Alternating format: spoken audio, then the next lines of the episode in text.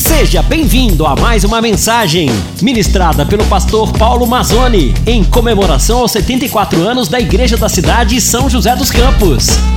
Obrigado, boa noite. Que alegria estar aqui com você, hein?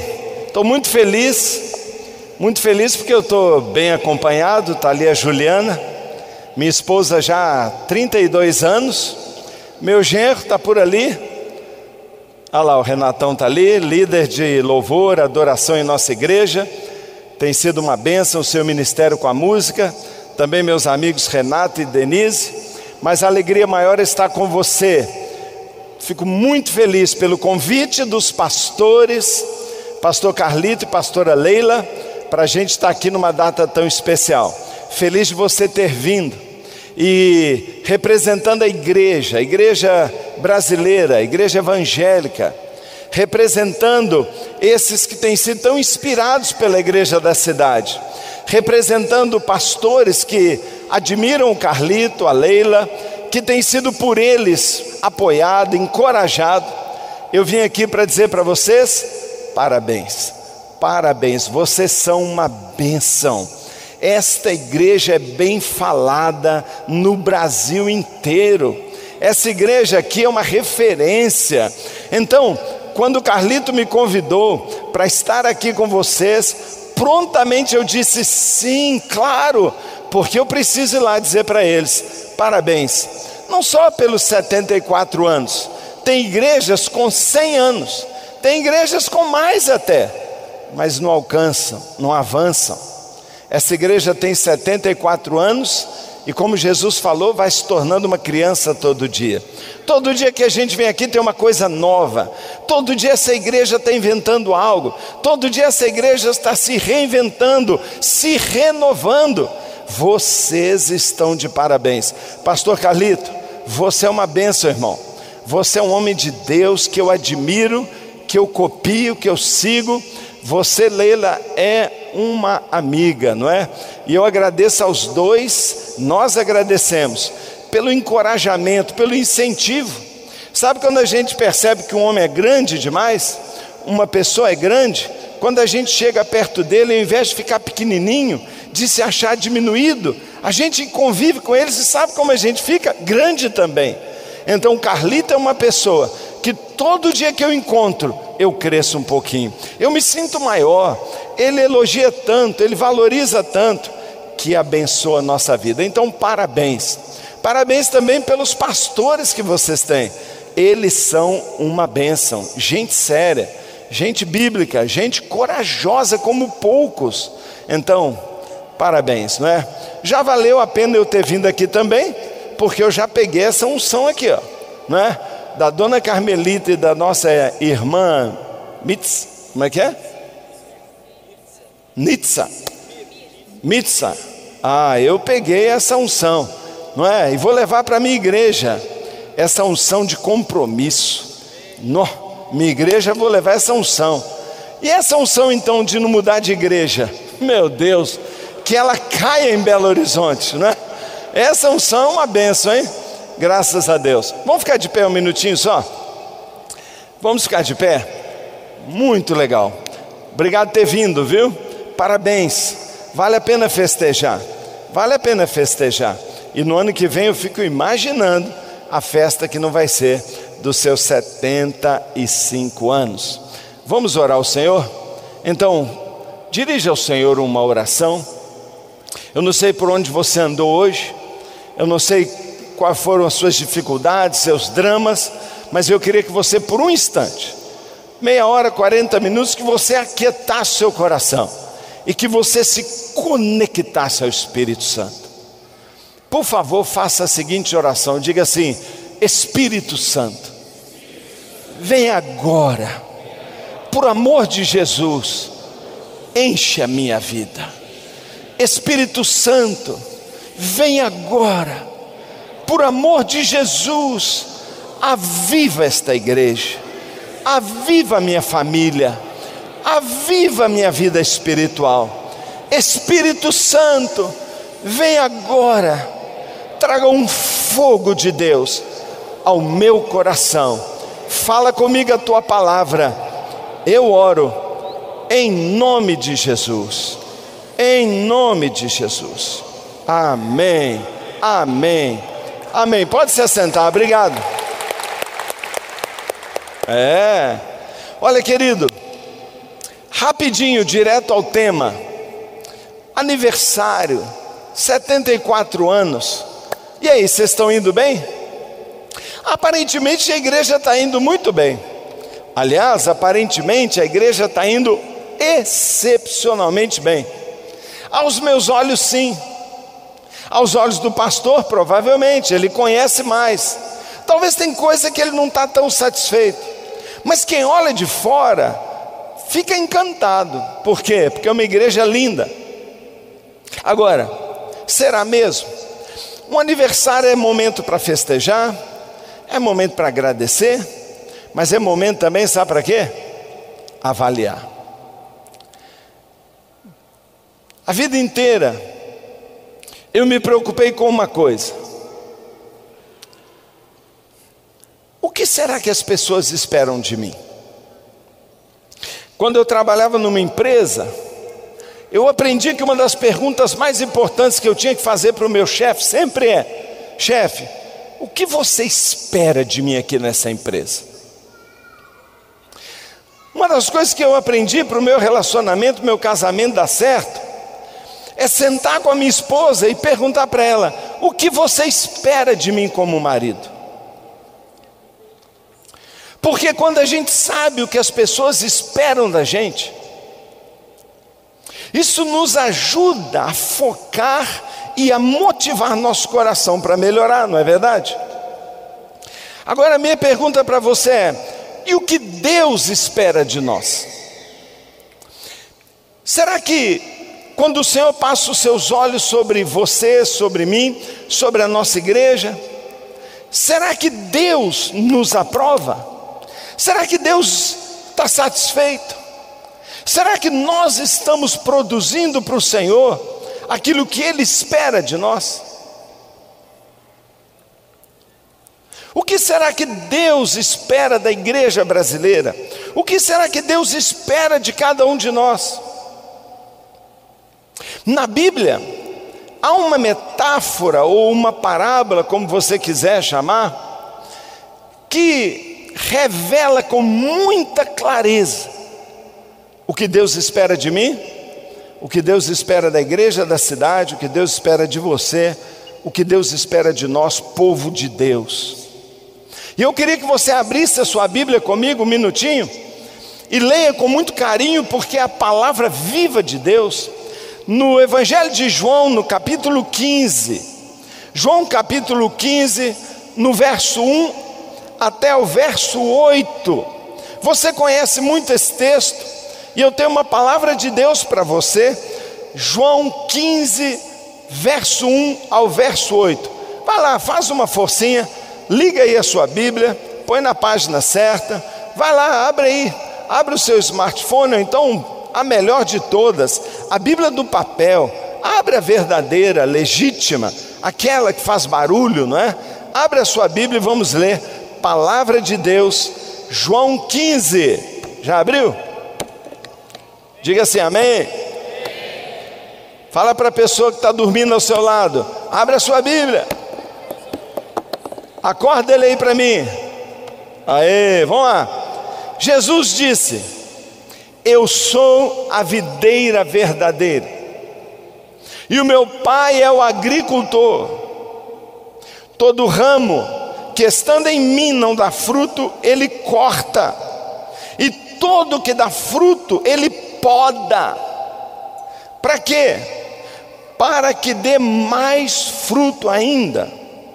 Vocês já estão limpos pela palavra que tenho falado.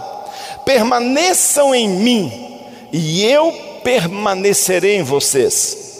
Nenhum ramo pode dar fruto por si mesmo se não permanecer na videira. Você também não pode dar fruto se não permanecer em mim. Eu sou a videira, vocês são os ramos. Se alguém permanecer em mim e eu nele, esse dará muito fruto, pois sem mim vocês não podem fazer coisa alguma. Se alguém permanecer em mim, eu nele, vou ler de novo, esse dará muito fruto, pois sem mim vocês não podem fazer coisa alguma. Se alguém não permanecer em mim, será lançado, será como o ramo que é jogado fora e seca. Tais ramos são apanhados, lançados ao fogo e queimados.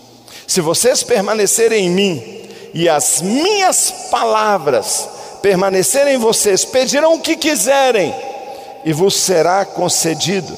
Meu Pai é glorificado pelo fato de vocês darem muito fruto e assim serão meus discípulos. Já conhecia essa parábola, não conhecia? Então você deve estar familiarizado com os quatro personagens dessa história que Jesus contou. Quatro personagens desta metáfora. Quatro personagens. Primeiro, o agricultor. O agricultor, o dono da plantação aquele que quer o fruto, aquele que plantou e quer frutos, todo agricultor, todo dono da plantação, ele quer uma coisa: frutos. Então eu já posso dizer para você o que Deus espera de nós, o que Deus espera desta igreja cada vez mais: fruto, muito fruto. O agricultor, o agricultor espera fruto, fruto e fruto, muito fruto. Segundo personagem na história, a videira verdadeira. Quem é a videira verdadeira? Quem é? A Bíblia diz: é Jesus. Jesus disse: Eu sou a videira verdadeira. Por que ele diz videira verdadeira? Porque Deus já tinha, através de Ezequiel, chamado Israel da videira de Deus. Mas o que aconteceu com Israel? Não produziu os frutos que Deus queria. Então Jesus disse: Agora eu sou a videira verdadeira e eu vim para que o povo de Deus produza os frutos que Deus espera. Então, o segundo personagem da história, Jesus. Quem? A videira verdadeira. Terceiro personagem da história, os ramos. Os ramos. Nessa história, quem são os ramos? Nós somos os ramos. Foi contada essa parábola para discípulos de Jesus. Se era válido para eles, é válido para nós. Os discípulos de Jesus são ramos de Jesus, são galhos de Jesus, estão ligados em Jesus. E qual é o que Deus espera dos ramos? Frutos. E há um quarto personagem que são os frutos. São os frutos. E agora minha pergunta para você é: quem são os frutos? Nessa metáfora, o que significa fruto? Igreja da cidade, o que Deus espera de nós, o agricultor? Ele espera frutos. Como nós vamos produzir os frutos? Através de Jesus. Quem somos nós? Os ramos de Jesus, estamos todos ligados em Jesus. E o que Deus espera de nós? Frutos. Mas a pergunta é: o que é o fruto? Que fruto nós produzimos? Agora a pergunta que eu te faço é: o Senhor comparou, ele fez uma metáfora com uma videira, de uma maneira popular, um pé de uvas. Um pé de uvas produz o quê? Uvas. Um pé de laranja produz o quê? Hã? Laranja. Um pé de manga produz o quê? Hã? Cutuca a pessoa que está do seu lado e diz: Acorda, rapaz, está na hora da manga. Um pé de manga produz o quê? Vocês jantaram hoje ou não? Jantaram, não é? Não jantaram, não? Então vamos sair depois, me convida que eu vou. Um pé de manga produz manga. Agora presta atenção. Um pé de Jesus, porque ele disse: Eu sou um pé. Um pé de Jesus produz o quê? Hã? Não ouvi. Jesuses. Jesuses. Um pé de uva produz uvas. Um pé de laranja produz laranjas. Sempre é plural. Eu nunca vi um pé de laranja fazer uma laranja e acabou. Um pé de manga produz mangas. Então um pé de Jesus produz Jesuses.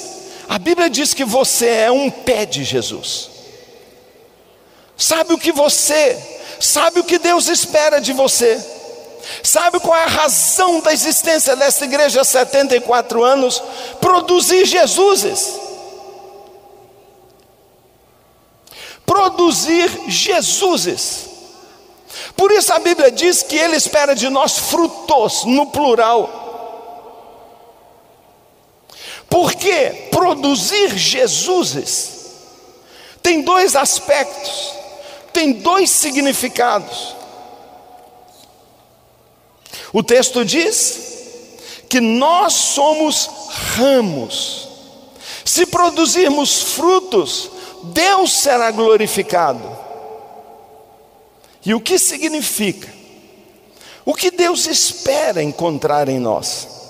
A Bíblia diz que Jesus se aproxima de nós, ele vem até os ramos, ele mexe nas folhas, ele sobe no pé, ele abaixa os galhos, ele puxa você para perto e ele quer encontrar em você Jesuses. O que isso significa? Primeiramente, ele espera encontrar Jesus em nós. Ele espera encontrar Jesus em cada um de nós ao olhar para nós, ao olhar para a igreja da cidade aos 74 anos, e olhar para você que hoje faz parte dessa história, o que Deus espera em você?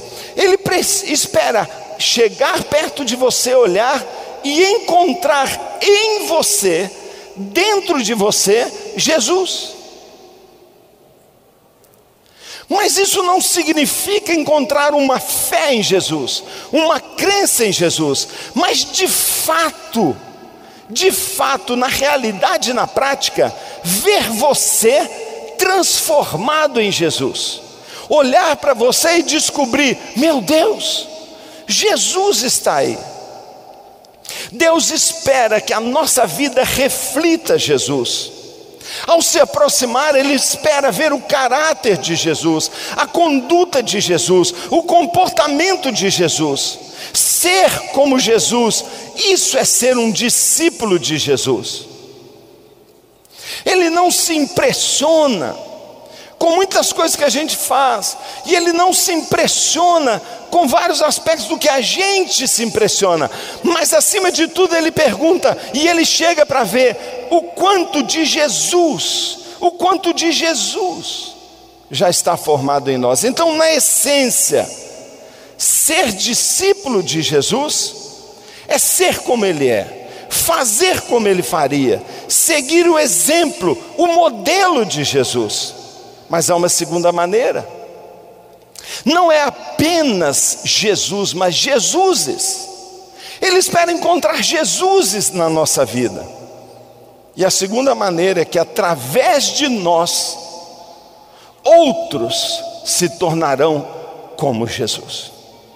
Então, os dois aspectos, o que eu sou e o que eu faço, estão expressos nesta parábola. O Senhor espera que eu seja como Jesus e que eu produza Jesuses.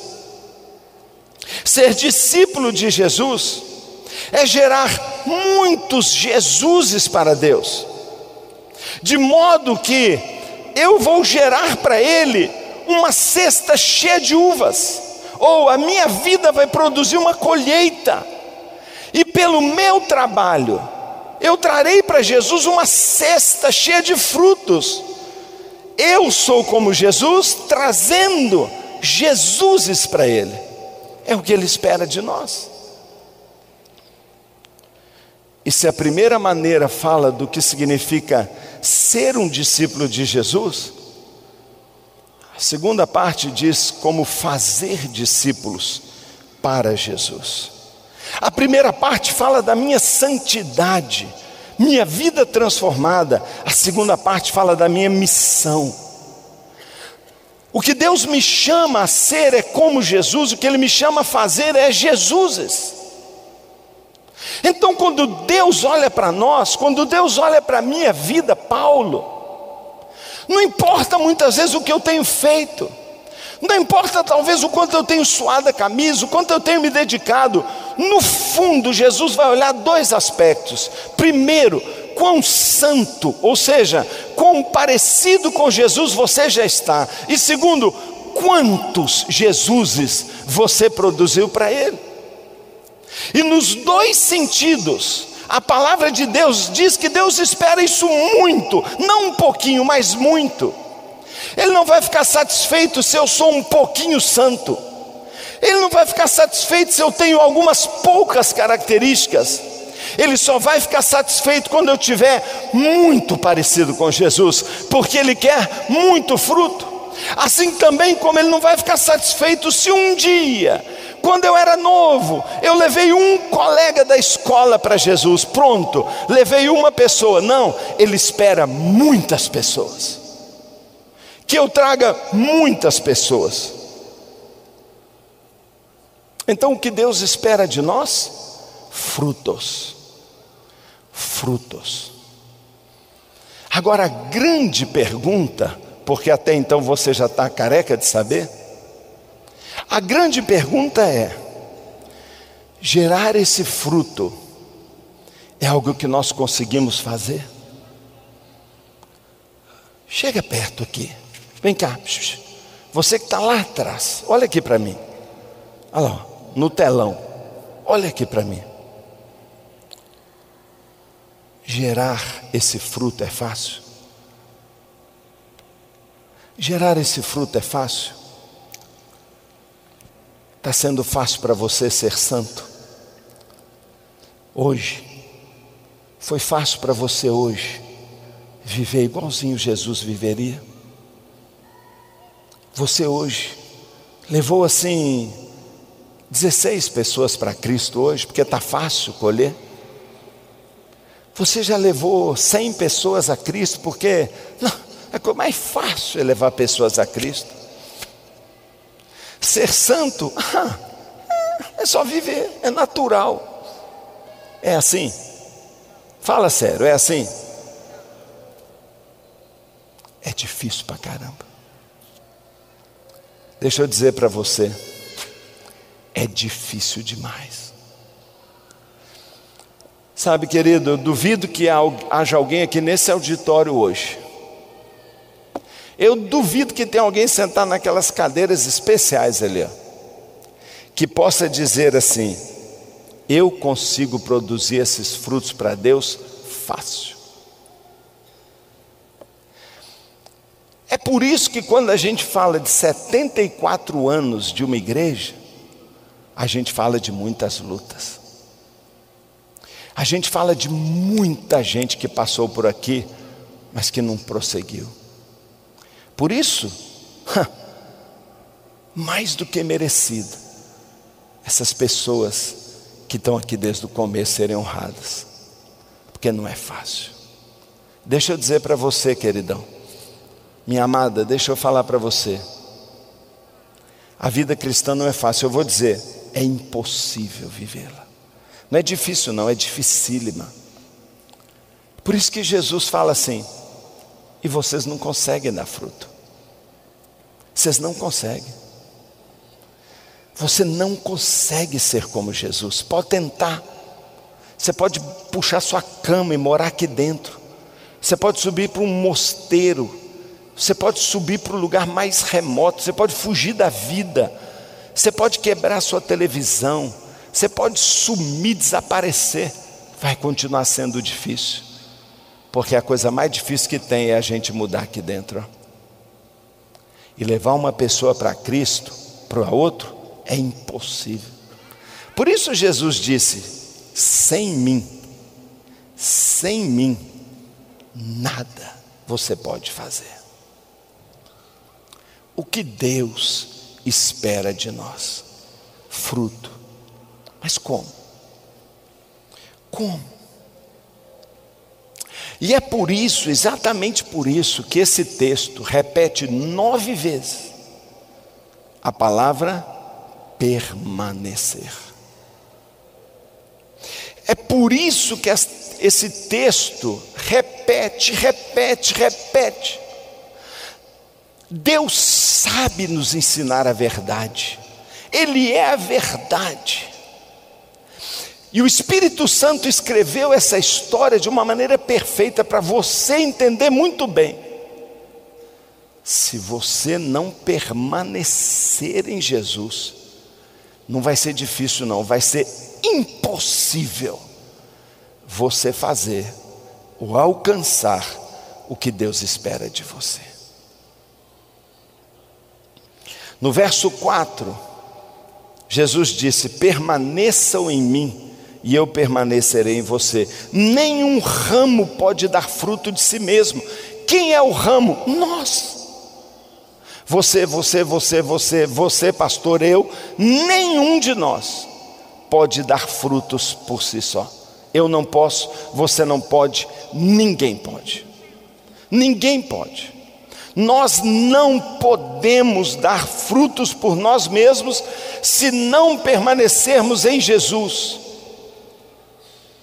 No verso 5 diz: Eu sou a videira, vocês são os ramos. Se alguém permanecer em mim e eu nele, vai dar fruto. Porque sem mim vocês nada podem fazer. Ele diz: sem mim vocês não podem fazer nada.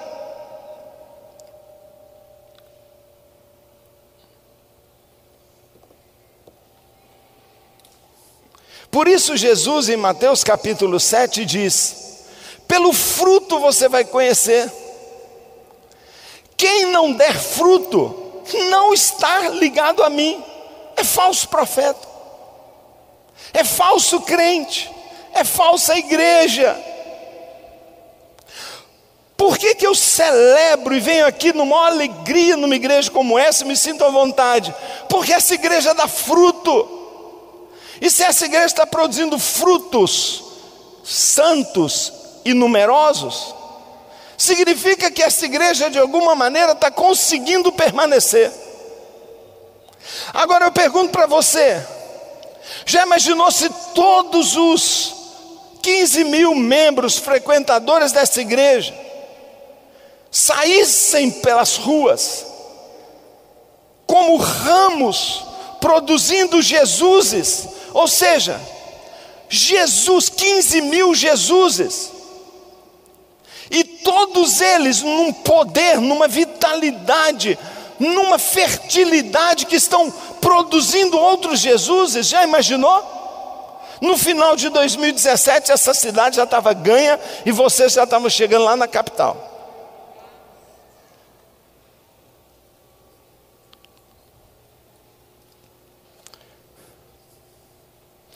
Sabe? Jesus diz: Muitos em meu nome dirão: Senhor, eu, eu expulsei demônio, eu fiz milagre, eu curei enfermos. E ele diz: Saiam de perto de mim, eu não conheço vocês. Vocês não deram fruto, você suou a camisa, você trabalhou, mas você não deu fruto. Frutificar, irmãos, fala de relacionamento com Deus. um galho cortado, separado da videira, não pode, nunca pode. Isso aqui é madeira, coitada, jamais vai sair um fruto aqui, porque ela foi cortada. Você pode estar dentro de uma igreja, como essa, esse lindo púlpito está. Você pode passar aqui o resto da sua vida e não vai dar fruto, se você não encontrar suas raízes de novo. Um galho cortado sempre vai secar e morrer. Se nós nos desconectarmos, nós jamais vamos produzir frutos. Então, como nós vamos produzir frutos? Se não é possível nós produzirmos frutos, como? E assim como a seiva elaborada passa dentro da planta, Assim como a planta bombeia a seiva até a ponta dos ramos, e pela seiva elaborada, ali substâncias próprias produzem o fruto, assim, esta seiva invisível tem que fluir dentro de mim e de você. É o Espírito Santo, como Jesus nos ajuda, por que nós temos que permanecer nele? Porque ele diz que quem estiver ligado em mim, eu enviarei o meu espírito, e o meu espírito passará dentro dele e dará vida. Então Jesus trabalha para nós frutificarmos. O Espírito Santo invisivelmente trabalha colocando em nós os dons. O que que o Espírito faz? O Espírito Santo como essa seiva elaborada que vai até a ponta do galho para produzir fruto. Gálatas capítulo 5 diz: "O fruto do espírito é amor, é alegria", e termina dizendo é domínio próprio, é santidade. É o Espírito Santo, somente Ele. Disciplina não vai resolver, ajuda.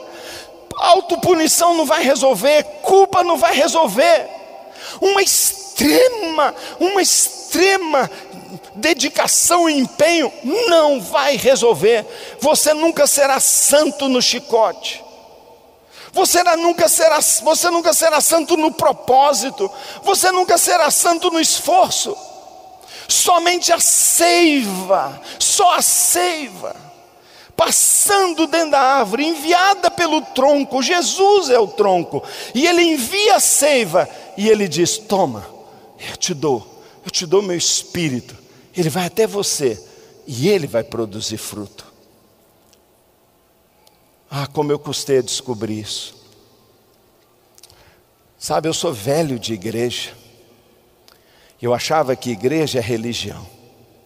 Eu achava que eu precisava saber e praticar. Só que eu sabia e não conseguia praticar. Eu tive que ter uma experiência muito profunda com o Espírito Santo. Eu tive que ter uma experiência muito real com o Espírito Santo. Eu tive que ter um batismo muito poderoso no Espírito Santo para Deus começar a mudar a coisa mais difícil que eu tinha para fazer. Eu já era líder, já era pastor, mas não era santo. O Espírito Santo encheu a minha vida, transformou a minha vida. Irmãos, a igreja pode ser mais linda, mais organizada, mais fantástica, mas se a seiva não passar, ela morre. Eu sou pastor de uma grande igreja, muito organizada, muito bacana. E sabe o que, que eu vejo a minha igreja? Sabe o que eu vejo? A imensa carência da vida do Espírito, fluindo no coração, na alma, na mente, no psicológico, no interior da vida de cada crente. Jesus nos dá o Espírito Santo. E a Bíblia diz que o Pai também ajuda, porque a Bíblia diz que aquele que não dá fruto ou que dá pouco fruto, o Pai poda. Eu não sei se você sabe o que acontece, mas com o passar do tempo, quando a árvore vai ficando velha, essa mesma seiva que é a vida, essa mesma seiva que contém o milagre da frutificação, de tanto passar por dentro dos microdutos dentro da árvore, sabe o que acontece? Ele vai cristalizando e vai entupindo. Aquilo que foi bom ontem passa a ser ruim hoje. Aquilo que foi uma bênção ontem, hoje me mata. E eu falo de tradições, eu falo de acomodação, eu falo de nós acostumarmos com as coisas espirituais. Eu falo da gente já ser bom, e sendo bom, nunca vou ser excelente. Eu falo de que a gente já tem uma vida bacana, de que a gente já tem um casamento legal, de que a gente é um bom membro da igreja, é um bom membro, mas nós não explodimos, nós não mudamos o mundo, Deus não faz milagre em nós, por quê? Porque aquilo que já foi bom, hoje entupiu, e a seiva não passa mais. Igrejas como a nossa, e principalmente uma igreja majestosa como essa, corre um risco assim de, de andar na beira do precipício e achar que já está bom, é deixar aquilo que foi vida cristalizar. Sabe, igreja, 74 anos, deixa para trás, zera de novo e diz: Eu não sei nada, por favor. Sabe o que o pai faz? O pai pega a tesoura de podar e ele corta. E ele corta. E aparentemente é uma maldade que ele está fazendo. Porque os galhos estão bonitos, mas nós não estamos vendo. Ele está lindo, cheio de folha, mas não dá um fruto. Sabe por quê? Entupiu, a seiva não passa. Sabe o que o agricultor faz? Ele vê e fala: Ah, está precisando de uma poda e ele vem e nos fere. Pá. E ele nos fere. Pá. E ele nos fere. Pá. E o caule chora. Você já viu a árvore chorando? Mas na hora que corta a seiva, e ali naquele local, um renovo surge. Um renovo. E esse renovo agora vai gerar um novo galho de novo, totalmente desentupido. Você já imaginou que as dificuldades que nós passamos podem ser de fato a tesoura de podar do nosso Deus? Você já pensou que essa dor que você está passando, de uma crise, de uma necessidade, de um desespero para orar, de uma crise na família, no casamento, você já imaginou que pode ser sua melhor amiga essa crise? Que tal se nós parássemos de chamar crise de problema e começássemos a chamar dificuldade de amigas? Ô oh, amiga, bem-vinda, venha me podar, porque disciplina de Deus é prova de amor, disciplina de Deus é prova de que Ele não desistiu da gente. Disciplina de Deus é prova de que Ele quer mais, de que Ele acredita em nós, de que Ele sabe que nós somos árvore boa e que nós podemos dar muito fruto, mas que nós estamos mais ou menos acomodados, e Ele vai lá e tá. Por isso, quando eu passo noite sem dormir, quando as coisas vão mal, quando eu enfrento um grande fracasso, eu digo: bem-vinda, amiga, dificuldade, me quebra, me humilhe porque eu estou louco para experimentar um renovo de Deus. Ah, querido, ah, olha para frente, olha com fé, porque a Trindade toda, Jesus, o Espírito Santo e o Pai, estão comprometidos trabalhando segundo a história de Jesus para que a gente dê fruto. Sabe quem está trabalhando nessa igreja aqui? Sabe quem é o Senhor e opera nessa igreja? A Trindade. Jesus, o Espírito, essa seiva bendita e as disciplinas do Pai nos corrigindo. Tudo isso para nos fazer frutíferos. Mas ainda assim, ainda assim, Deus espera que eu e você tenhamos uma crucial participação no nosso processo. Jesus está trabalhando, o Espírito Santo está trabalhando, Deus está trabalhando e te disciplinando, mas você tem que trabalhar também. E o texto diz para nós que há duas coisas que nós temos que fazer fundamentais para que a nossa vida seja uma árvore muito frutífera. E ele diz, em primeiro lugar, se as minhas palavras permanecerem em você, se a minha palavra permanecer em você, se a minha palavra permanecer em você, irmão, deixa eu falar com você. A Bíblia não é um livro normal. A Bíblia não é uma leitura opcional. A Bíblia é vida. A palavra de Deus é espírito e vida. Quem medita, lê, estuda, para, tem tempo devocional com Deus na Sua palavra. A Bíblia diz: aquele que permanece em mim, e as minhas palavras, se permanecer em mim, nas minhas palavras. O texto diz que nós vamos dar frutos. E o texto diz ainda que se nós pedirmos qualquer coisa, será feito. Irmão, o Espírito Santo trabalha, o Pai disciplina, Jesus nos dá o seu Espírito todo dia, nos abençoa, mas tem algo que nós temos que fazer, e é a mais antiga, a mais eficiente, a mais transformadora e a mais difícil tarefa de um ramo, é permanecer na palavra e é permanecer na oração. Queridos, se nós queremos continuar jovens, se nós queremos alcançar o que Deus espera de nós, se nós queremos produzir Jesuses, se nós somos mesmo um pé de Jesuses, nós só vamos dar frutos. Se nós levarmos muito a sério o nosso tempo com Deus, se nós levarmos muito a sério esse mistério da oração se nós aprendermos a não só falar, falar, falar, falar, pedir, pedir, pedir, mas a desenvolver intimidade e relacionamento com Deus em tempo a só, nós jamais vamos frutificar. Jamais vamos frutificar. E eu quero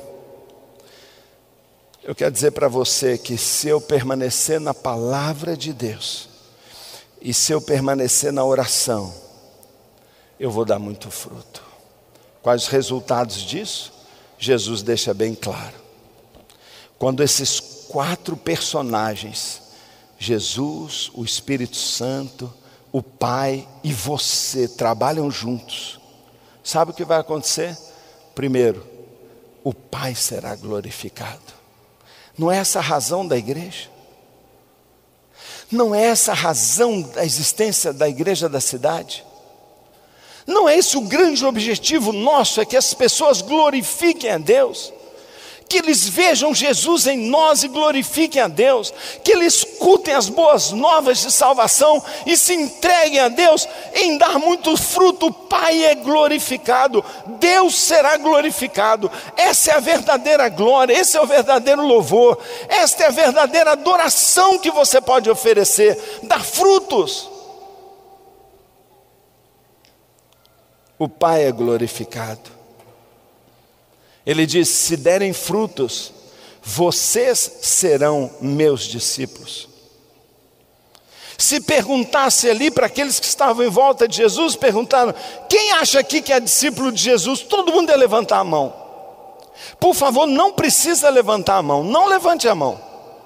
Mas se eu perguntar aqui, quantos aqui se consideram discípulos de Jesus? Todo mundo vai levantar a mão.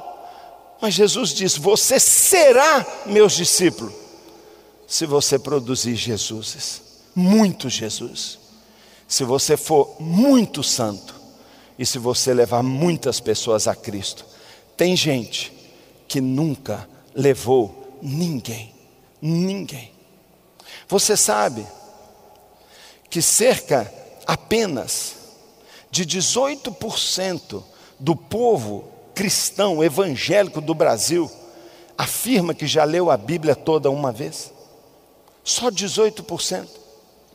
Você sabe que mais de 80% de todos os crentes nunca leram a Bíblia. Então, como serão meus discípulos se minha palavra não permanece nele?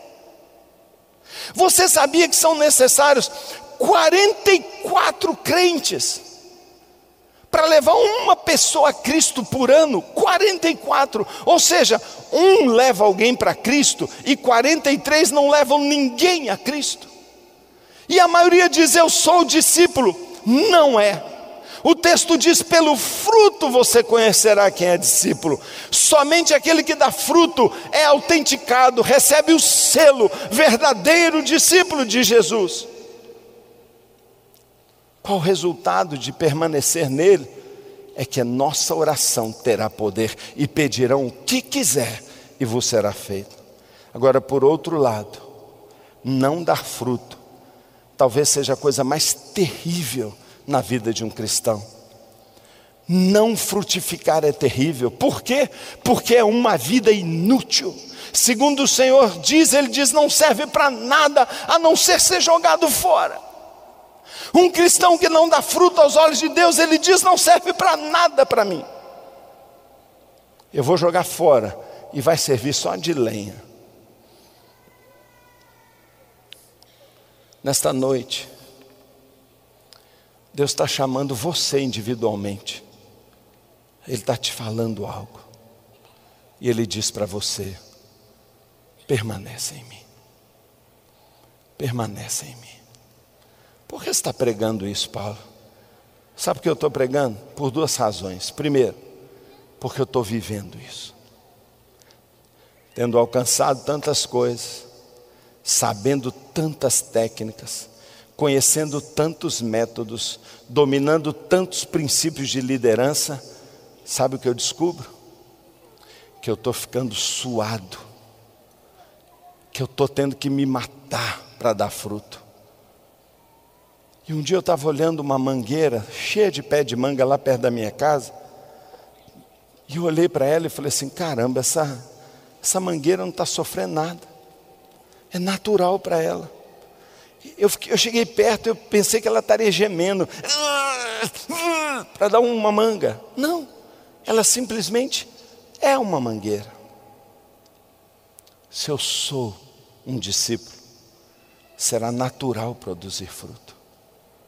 E sabe, eu estou vendo meus líderes suados, Estou vendo meu pessoal cansado, todo mundo reclamando. Ah, é muito difícil, muito difícil. Falei, pera aí, para aí, está tudo errado aí. Entupiu a seiva. Parou de fluir. Qual é o problema? Ah, dá uma mexida, pastor. Faz uma campanha, pastor. Lança um programa, pastor. Uh -uh. Tudo que nós estamos fazendo está ótimo. Nossos métodos são perfeitos. O problema não está no método, está na gente. Sabe por quê? Desligamos desconectamos. Tem que ligar. Às vezes eu.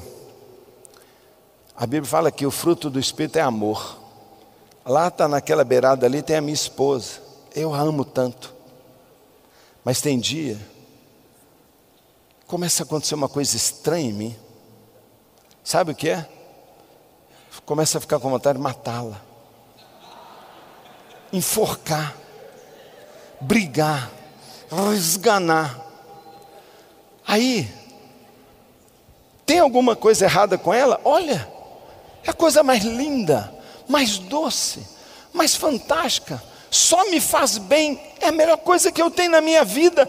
Obviamente tem nada errado com ela. Tem nada errado com ela.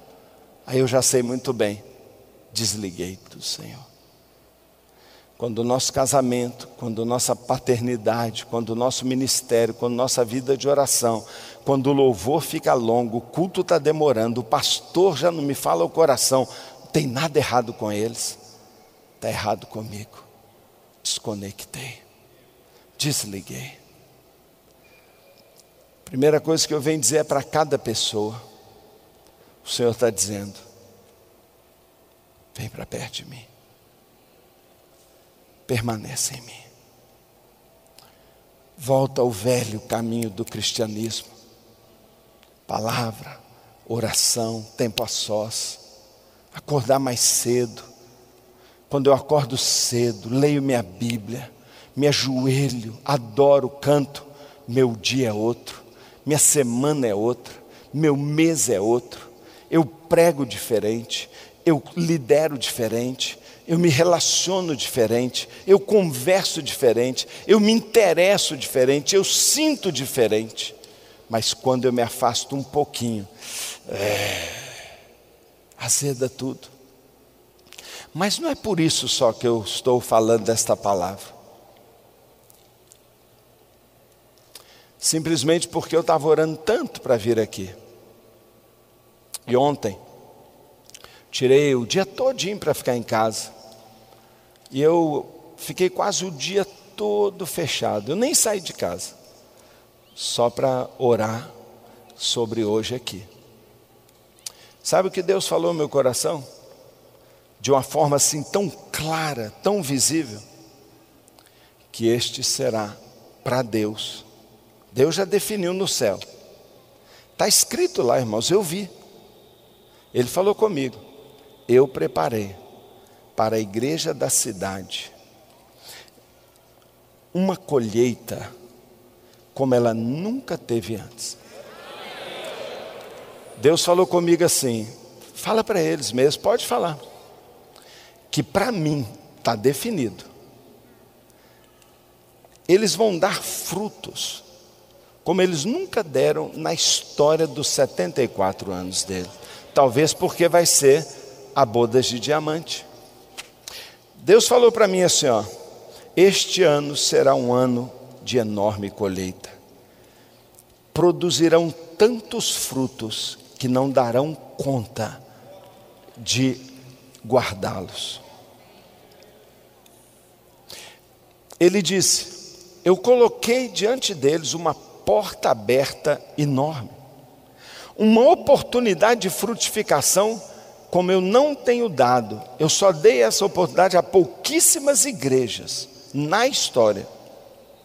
Poucos lugares do mundo eu dei a oportunidade que eu estou dando para essa igreja. Mas tem uma condição, tem um desafio. E eu estou entregando essa palavra. Ele disse: se permanecerem em mim. Em mim. Em mim. Muitas pessoas estão ligadas à igreja, mas não estão ligadas à pessoa de Jesus. Isso me preocupa.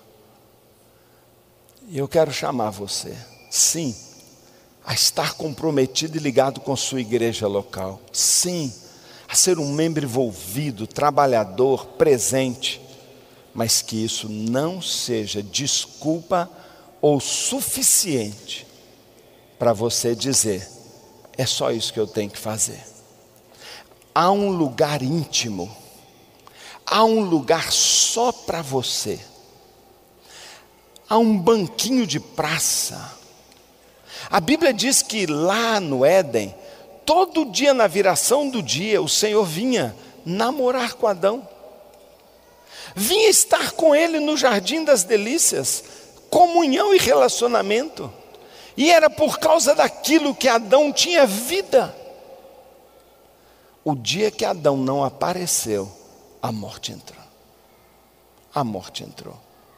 Mesmo se Adão tivesse comido fruto, ele comeu mas se naquela tarde, ao invés de fugir de Deus, ao invés de se desligar de Deus, ao invés de se esconder atrás das árvores, se ele, ainda que com vergonha, ainda que com a boca sujo do fruto proibido, ainda que cheio de desobediência nas mãos, se ele tivesse ido àquele local, tivesse esperado o Senhor como um bom pai, Deus o lavaria, Deus trocaria sua roupa, daria para ele uma nova chance, porque Deus sempre foi o Deus de misericórdia e nada teria acontecido. Adão morreu não porque comeu do fruto, mas porque ao comer do fruto desligou-se.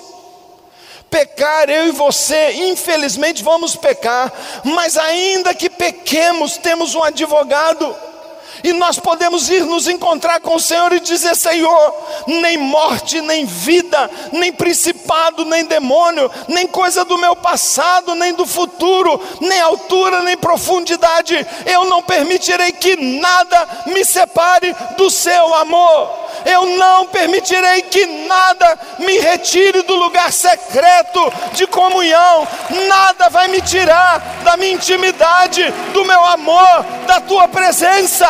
Nada, nem o pecado, nada.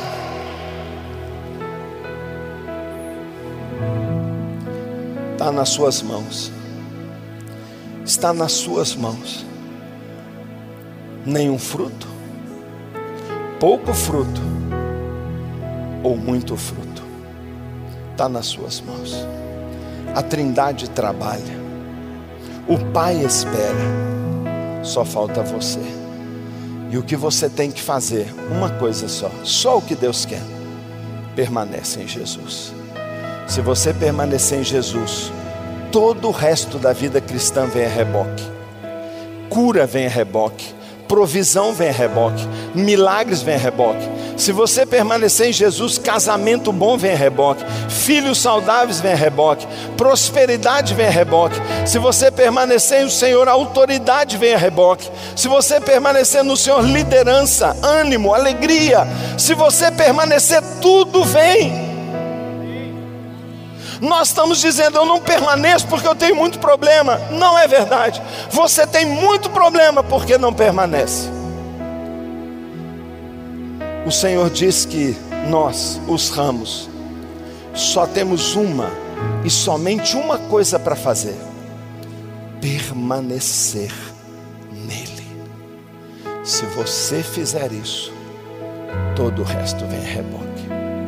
E se a maioria dos membros dessa igreja, seus líderes, seus pastores, ainda que excelentes em liderança, fantástico em gestão, extraordinários em planejamento, mas se eles permanecerem no Senhor, todo o resto, todo o resto, todo o resto virá reboque.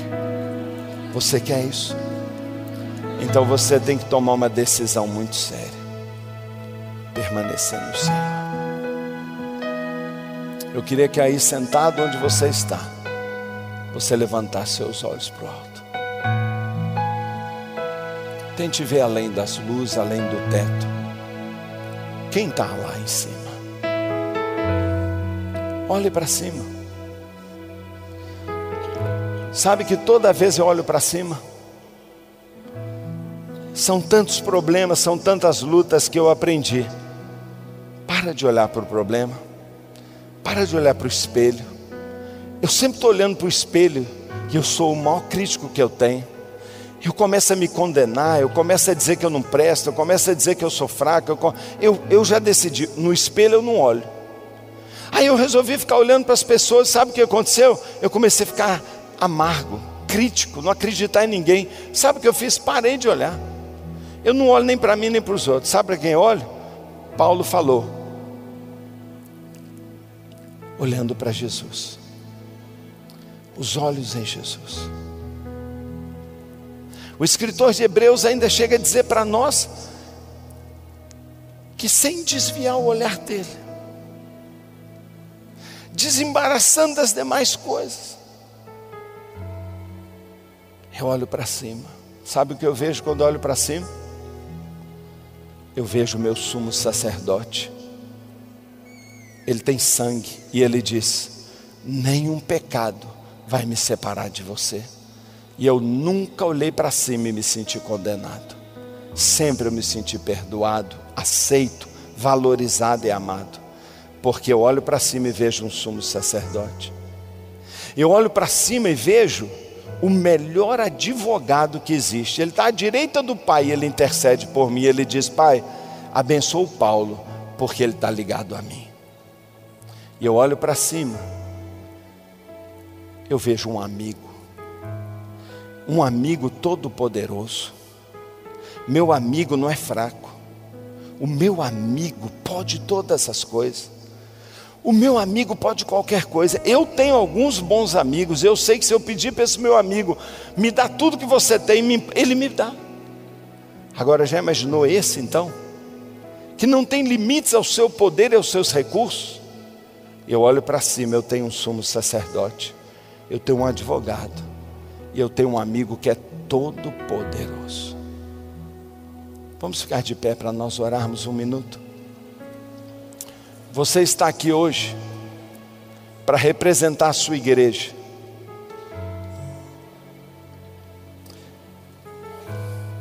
O Senhor está dizendo para você pessoalmente: permaneça.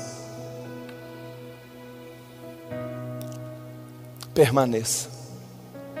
O Senhor está dizendo para essa igreja: se vocês se voltarem para mim de todo o coração, com o que vocês têm nesse momento, o que vocês são, que vocês alcançaram até 74 anos. Mas se agora vocês, de uma forma como nunca fizeram, se voltarem para mim, me buscarem a mim, uma pessoa e não uma igreja, se o que vocês fazem não for pela igreja, mas por mim, se onde vocês vêm não é para encontrar as pessoas, mas encontrar a mim, se quando você canta, você não canta para os outros, mas canta é para mim, tudo faz para mim. Vocês não têm ideia o que eu vou fazer através de vocês. Fruto. Fruto é consequência de relacionamento com Deus. Se você não tem dado fruto, é porque você tem um relacionamento muito fraco com Deus. Fruto tem que ser produzido com a motivação certa a glória de Deus.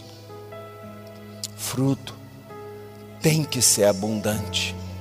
Se você não produzir ou produzir pouco, Deus vai te cortar. Alguns Ele vai jogar na pilha dos inúteis. E eu espero que você nunca vá para lá. Nunca. Pode ser que Ele te pode. Você fica um toquinho, mas amanhã Ele sabe que você vai dar um renovo. Você quer um renovo? Eu queria que você representasse a sua igreja agora. E eu queria que viesse aqui à frente um casal. Um casal, um só. Um casal que estivesse desesperado pela presença de Deus no seu casamento. Um casal que viesse representar os casamentos desta igreja para que os casamentos produzam frutos, frutos de filho, de amor, de caráter, de exemplo, de nova sociedade, nova maneira de ser família. Eu quero chamar um casal para vir aqui. Eu quero chamar uns dois, três líderes de célula aqui na frente, líderes que venham representar os demais líderes que dizem: eu não vou me cansar, eu não vou fazer na minha força, eu não vou suar para liderar, eu vou deixar o Espírito fazer o fruto. Vem os líderes aqui na frente. Eu quero chamar um pastor, dois pastores, que saiam do seu lugar e vem aqui, um pastor. Eu queria alguém da área do louvor e da adoração, que viesse aqui para dizer: Eu quero uma adoração sobrenatural. Eu quero um avivamento na hora da adoração. Eu quero ver minha igreja cair no chão quando eu começar a adorar. Eu quero ver uma igreja em chamas quando a música começar. Eu quero chamar um administrador da igreja alguém que, que venha dizer: não é o trabalho, não é minha força, não é estratégia, não é marketing, não é marketing, é o poder de Deus. Vem aqui representar, vem uma executiva, vem, vem dizer, vem representar a igreja, vem representar alguns, só alguns. Tá bom. É um ato profético. É só um ato profético. E hoje eu digo para a igreja da cidade: sério, diante de Deus, Deus colocou no meu coração. Presta atenção que eu vou te dizer. Eu estou falando agora para a igreja da cidade que está aqui. Se eu fosse bem pentecostal, eu ia dizer: Eis que ponho diante de ti. Mas eu sou só o Paulo. E eu vou dizer: Deus me falou que Ele colocou aqui ó, o potencial da maior colheita que uma igreja. Deixa eu falar com você. Eu não vi você chegando perto do Rick Warren. Eu vi isso aqui. Eu estou falando é da igreja da Coreia. Eu estou falando é de eu estou falando é de muitos zeros, muitos zeros, muitos zeros. Já imaginou um milhão de pessoas? Você acha muito? Eu acho que é um número pequeno. Eu acho que é um número pequeno. Porque vocês não querem ganhar São José. Mas eu devo te dizer uma coisa: o segredo para dar fruto, igreja da cidade, é permanecer no Senhor. O segredo não está aqui, o segredo está lá no sofá da sua casa às seis horas da manhã. O segredo está na sua agenda, quando você vai tirar tempo para ler a palavra, tirar tempo para orar. É quando você vai entrar no, no chão sagrado do Santo dos Santos. E no Santo dos Santos, o sacerdote só entra sozinho, ninguém vê. É quando você, sozinho, igreja, você adentrar o Santo dos Santos e você contemplar o Senhor face a face. É o seu lugar de intimidade, é o seu banquinho de praça, lá no jardim do Éden. É um lugar secreto, só você e Deus, mas todo dia não pode faltar é dar lugar ao Espírito Santo e deixar que a seiva entre, é agradecer pelos cortes de Deus, é agradecer pela humilhação, pela dor, é dizer dificuldade, muito obrigado. É confiar que Jesus vai bombear seu espírito e é você desejar ser possuído por um ente espiritual santo da parte de Deus. Levante suas mãos para o Senhor. Deus, muito obrigado, Senhor. Muito obrigado. Muito obrigado pela tua palavra. Muito obrigado, Senhor. Muito obrigado por esta noite. Muito obrigado, Senhor. Que o Senhor seja glorificado. Ó Deus, que a igreja da cidade continue a dar muito fruto, muito fruto. Nisto o Senhor será glorificado. Ó Deus, eles darão muitos frutos. Senhor, eu peço mesmo, Pai, que se cumpra a tua palavra. Que o Senhor encontre aqui um povo louco por Deus. Um povo, Deus, sedento e faminto, aberto e desentupido para o fluir sobrenatural de Deus. Pai, eu levanto minhas mãos e os abençoo. E no dia desse aniversário eu peço, Pai, ó Deus, uma unção libertadora uma unção desentupidora. Pai, eu peço, Pai, os microdutos dos galhos completamente desobstruídos. Eu peço a tua poda, Senhor, uma poda amorosa, aonde precisa ser podado, aonde está morto, corta, Senhor, corta, para que produza muito mais fruto. E eu peço, Deus, que todo o teu sonho para os próximos anos desta igreja Encontra aqui, Pai, encontra aqui o ninho, o ninho para ser gerado, chocado, o sonho que o Senhor tem para o nosso país, para esse estado e para esta cidade. Multiplica-os, Pai, multiplica, multiplica a tua unção, multiplica a tua graça, multiplica o teu poder, multiplica as tuas bênçãos, multiplica os teus recursos. Senhor, e estende a tua mão sobre a cabeça do pastor Carlito e da sua esposa, pastora Leila. Senhor, acrescenta, Pai, novos dons e ainda maior, ainda maior humildade e dependência de Deus, ainda maior quebrantamento, ainda maior fome.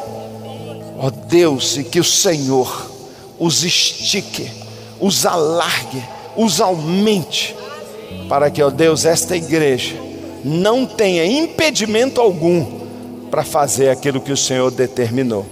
Assim, Pai, eu falo, assim eu abençoo, no poderoso nome de Jesus. Amém.